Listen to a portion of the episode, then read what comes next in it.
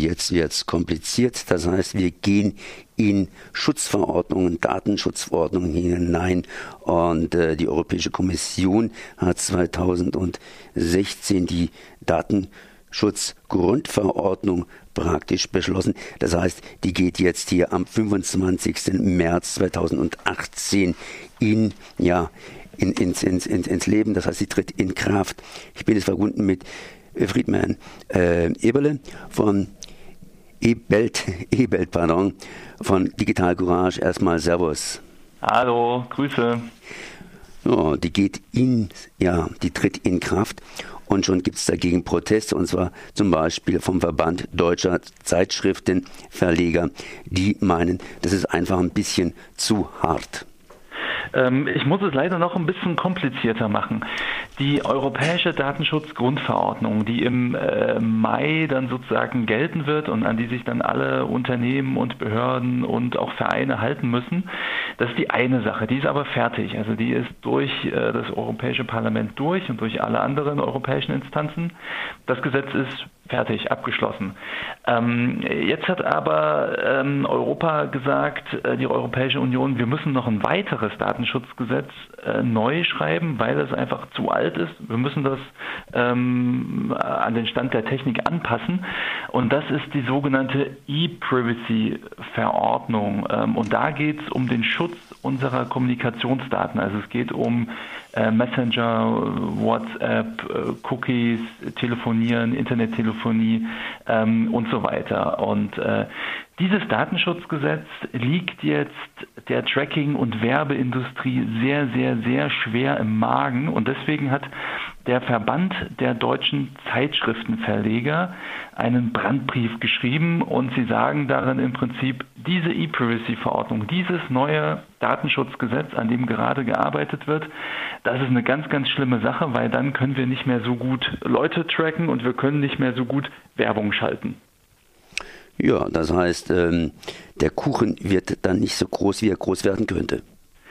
Das ist zumindest der Plan der Industrie und wir sehen, dass die das mit einem unglaublichen Eifer versuchen durchzusetzen. Also es gab eine Studie von Corporate Europe Observatory zum Thema Lobbyarbeit gegen Datenschutzgesetze in der EU.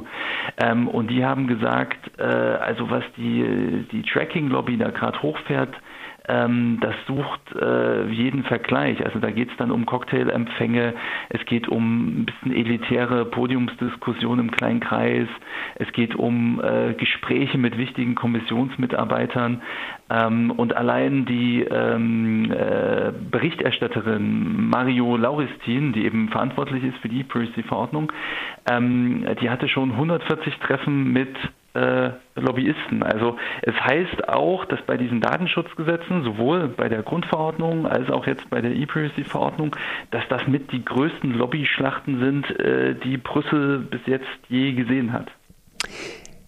285 Milliarden Euro im Jahre 2015 und äh, ja, und jetzt praktisch im Jahre 2020, sprich in zwei Jahren, äh, sieben 139 Milliarden, das ist ja mehr als eine Verdoppelung.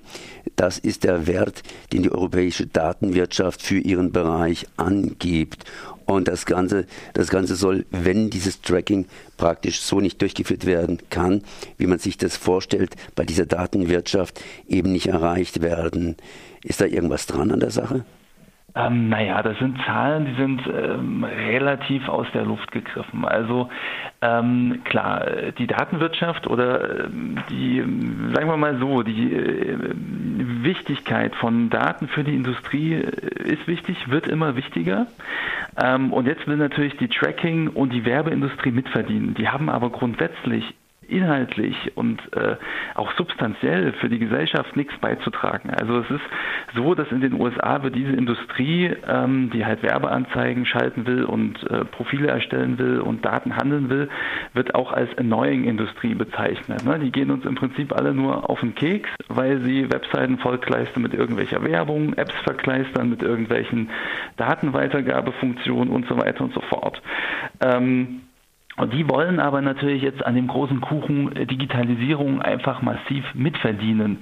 Und ähm, weil sie aber nichts Grundlegendes tun, was wirklich gebraucht wird, müssen sie sich irgendwelche ähm, Argumente einfallen lassen. Also sie müssen irgendwie sagen, ja, wir sind wichtig, wir müssen Leute tracken und wir müssen sie kommerziell bewachen und wir müssen ganz viele Daten sammeln, damit zum Beispiel, und dann kommt eben so ein Argument, das wird dann irgendwo aus der Tasche gezogen, naja, weil wir finanzieren ja den Journalismus oder so. Ne, das ist dann also was, was die äh, auch der Verband der deutschen Zeitschriftenverleger immer gern sagt. Ähm, Tracking und Werbung sichern eben die Finanzierung des Journalismus.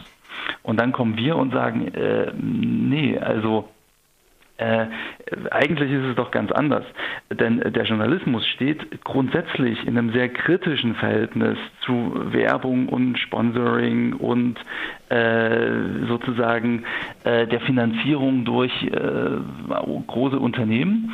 Ähm, und wenn wir uns mal angucken, wo haben wir denn die besten und äh, nachhaltigsten und äh, ja, wertvollsten journalistischen Inhalte, dann dort, wo wir die wenigste Werbung sehen. Also die Tracking-Industrie ähm, äh, wünscht sich äh, sowas wie einfach Werbedisplays an allen Bushaltestellen, die dann die Kleidung lesen, die die Gesichter ablesen, ähm, die die Smartphones von Passanten auslesen. Und äh, kommt dann aber sozusagen mit anderen Argumenten und stilisiert sich jetzt als, als Rettungsindustrie äh, des Journalismus. Und äh, das tun sie, weil sie einfach sozusagen auch keine anderen Geschäftsmodelle haben. Also was sie tun, ist einfach Daten sammeln, auswerten, Profile erstellen, weiterverkaufen an alle, die es leisten können. Also verkauft wird es dann an Versicherungen, Arbeitgeber, wem auch immer. Das Geschäft muss möglichst groß sein, um viel Geld zu verdienen. Ähm, und es fehlt einfach dieser kompletten Industrie an vernünftigen Geschäftsmodellen. Das heißt, im Grunde genommen, mehr bringt nicht mehr oder andersrum ausgedrückt, wenn ich aufstehe, um mehr zu sehen, dann muss der Hintermann auch aufstehen, um mehr zu sehen. Und am Ende stehen alle und äh, ja, keiner hat mehr. Richtig, es ist eine Art äh, Wettrüsten. Es geht jetzt darum, sich in dem Markt ähm, einfach das, ein großes Stück vom Kuchen zu sichern.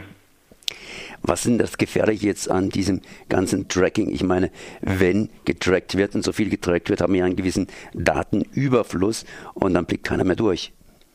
Ähm, das ist das eine. Also vor allen Dingen die Leute, die nicht mehr durchblicken, das und die, die betroffen sind, also die Nutzerinnen und Nutzer, alle Leute, die dann online eine Zeitung lesen oder irgendein Abo haben oder sonst wie irgendwie äh, mit einem Smartphone durch die Stadt gehen und ähm, vielleicht sogar auch beim Einkaufen einfach mitgetrackt werden, weil mittlerweile auch die Smartphones über WLAN getrackt werden. Ähm, die Gefahr ist einfach, dass wir unsere Selbstbestimmung verlieren. Also sprich, äh, Dritte, also Unternehmen legen dann Profile über uns an, bewerten uns als Menschen und sagen, okay, diese Person ist vielleicht wertvoll, weil sie hat ein gutes Einkommen oder hat Lust, viel Geld für bestimmte Dinge auszugeben oder verhält sich äh, entsprechend richtig oder liest die richtigen Zeitungsartikel, hat einen guten Musikgeschmack. Das ist also eine Person, der geben wir einen Kredit, die es ist eine Person, der geben wir ein besonders gutes Angebot vielleicht für unsere Produkte, was auch immer. Aber andere Personen, ähm, die da nicht sozusagen in das Muster der Industrie passen, werden eben schlechter bewertet. Und äh, diese Bewertung interessiert dann natürlich potenzielle Arbeitgeber, Versicherer ähm, oder auch äh, andere Unternehmen, die ähm, vielleicht dann so eine Person nicht als Kundin haben wollen. Jetzt gehe ich nochmal ganz kurz zurück auf diese Datenschutzgrundverordnung. Ich habe vorhin meine E-Mails gecheckt und da kam mir natürlich ein Brief entgegen. Vereine aufgepasst, wenn das Ganze in Kraft tritt, müsst ihr ganz schön vorsichtig sein, weil wenn ihr irgendwelche Bilder von euren Mitgliedern veröffentlicht, können oder die oder irgendjemand dagegen protestieren, sprich ihr könnt schadensersatzpflichtig werden. Das heißt, da blickt eigentlich auch keiner mehr so richtig durch. Wäre es doch nicht sinnvoller, das ein bisschen aufzulockern? Also bei der Datenschutzgrundverordnung ist es so, dass ähm, europaweit zum ersten Mal ein einheitliches Datenschutzniveau geschaffen wird. Der deutsche Datenschutz war vorher schon relativ hoch, sodass in Deutschland viele Anpassungen gemacht werden müssen. Aber der Schritt nach oben sozusagen ist nicht so groß wie in anderen europäischen Ländern. Ähm, aber es ist wohl so, dass tatsächlich sich jetzt eigentlich alle Firmen, die personenbezogene Daten verarbeiten, äh, Gedanken machen müssen und die müssen ihr ihren Datenschutz ähm, anpassen oder auf Stand bringen einfach. Ähm, äh, dazu muss einfach noch auch noch gesagt werden, dass die Aufsichtsbehörden, also die Datenschutzbeauftragten, haben eine Policy und die heißt, wir beraten. Also wir helfen den Unternehmen, den Vereinen und so weiter, äh, sauber mit äh, Daten umzugehen und sie haben nicht den Ansatz, sofort zu sanktionieren, abzumahnen, zu bestrafen, ähm, so gesehen gibt es da auch eine Übergangszeit, aber es ist tatsächlich so, dass äh, alle Institutionen, die Datenschutzberatung machen, aktuell sehr, sehr, sehr nachgefragt sind, weil ganz viele eben jetzt erkennen, okay, wir müssen was tun, wir müssen unseren Datenschutz auf Stand bringen. Und jetzt nochmal zurück zu dieser A-Privacy-Verordnung. Da wird mit großen Kanonen jetzt inzwischen von der Werbeindustrie entsprechend reingeschossen.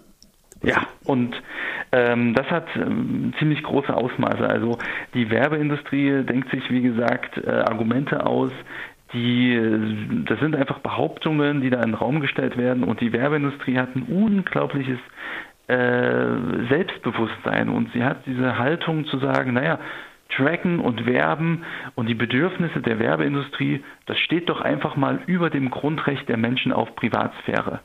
Und dem äh, stimmen wir nicht zu, dem halten wir was entgegen. Wir sagen, nee, nee, nee, das Grundrecht auf äh, digitale Selbstbestimmung, informationelle Selbstbestimmung, das Grundrecht darauf, Zeitungen im Internet lesen zu können, ohne dass mir Dritte dabei über die Schulter gucken.